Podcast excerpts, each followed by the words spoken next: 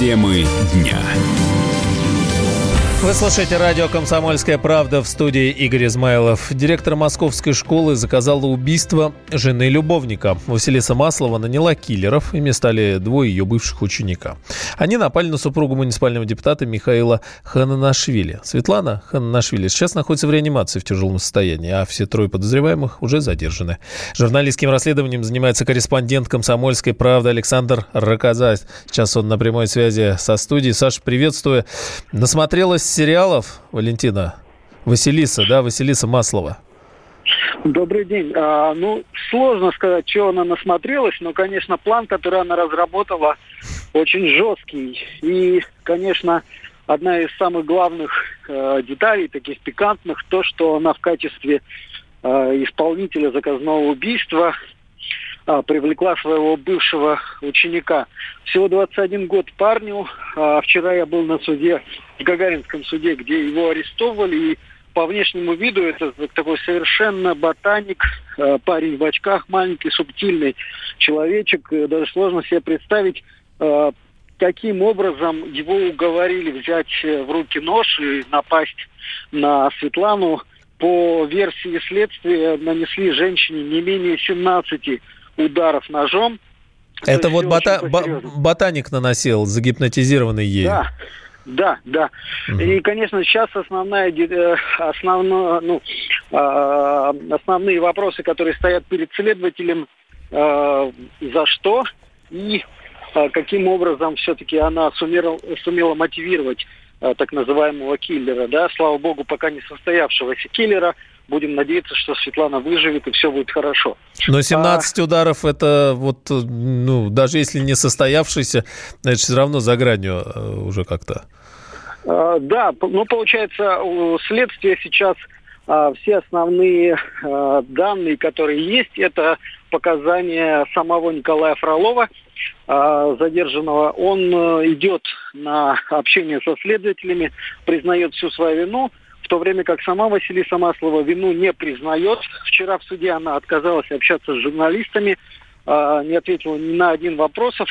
Так, собственно, себя повел и сам Пролов, но, тем не менее, э, с ним, по крайней мере, понятно, что он э, основной источник сейчас для следствия. Сегодня в Гагаринском суде э, будут арестовывать еще третью фигурантку. Это тоже бывшая ученица Масловой.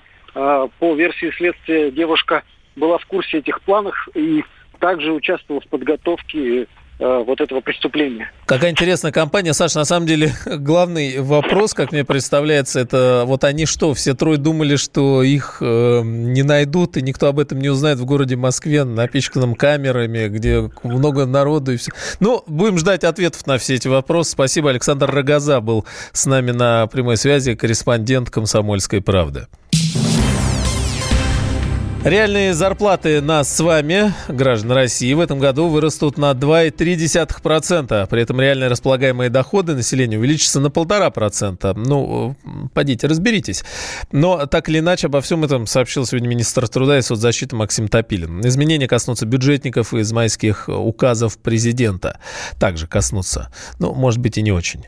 Зарплаты, говорят, по-прежнему будут соотноситься э, со среднемесячным доходом в регионе. Речь о бюджетниках. Но что касается сотрудников бюджетных учреждений, которые не попали в указы, юристы, бухгалтеры, кадровики, там, инженер-технические, вспомогательные работники, говорят, что они тоже получат прибавку. С 1 октября фонд э, оплаты их труда будет проиндексирован на 3%, а в 2021 и 2022 годах на 4%. Экономист Антон Шабанов объясняет разницу между ростом зарплаты и реальными доходами, увеличением затрат на обязательные платежи это меньше инфляции, такая статистическая реальность, но есть другие цифры, предположим, порталов различных по поиску работы. Они говорят о том, что многие работодатели, это, разумеется, не государственный сектор, здесь примерно вот такие цифры и будут, собираются повышать э, зарплату на более существенные, примерно 7-10% в этом году. Основная проблема в том, что а, мы даже повышаем зарплаты, но эти реально располагаемые доходы растут не такими же темпами, как минимум. То, то, то есть наши а, какие-то обязательные взносы, они а, постоянно постоянно растут и не позволяют нашим доходам э, в нормальных темпах хорошо расти. Очень прекрасно, замечательно, что растут зарплаты, пусть на процент, 2, 3, 5, 7, 10, неважно, это хорошо. Но проблема в том, что затраты успевают э, расти, к сожалению, быстрее, чем рост этих э, наших доходов. Ну и кроме этого, сообщается, что за год граждане России потеряли полтора процента доходов. Как уточнил министр труда Максим Топилин, это в реальном выражении, то есть с учетом подорожания товаров и услуг, а также за вычетом обязательных платежей.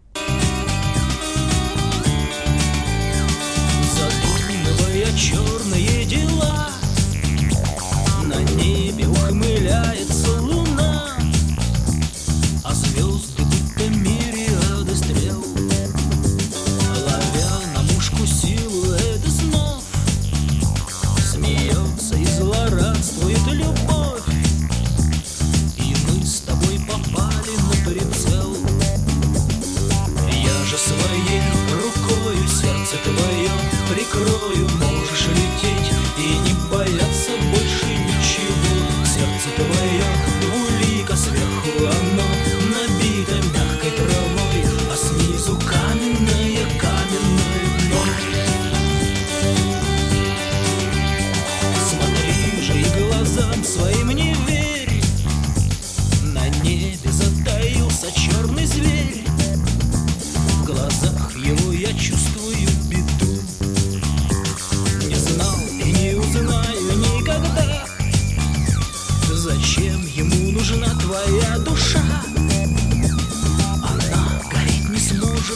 аду Я же своей рукою сердце твое прикрою. Можешь лететь и не бояться больше ничего.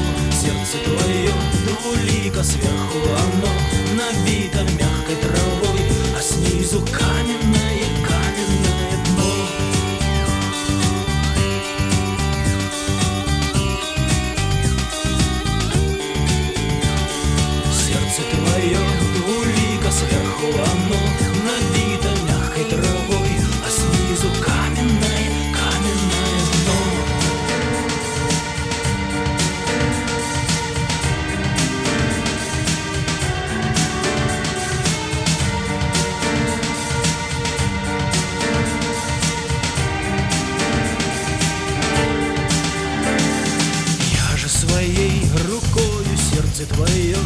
прикрою Можешь лететь и не бояться больше ничего.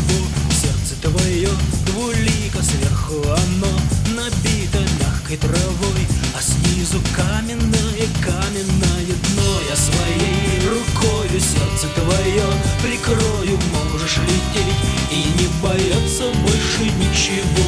Сердце твое двулико сверху оно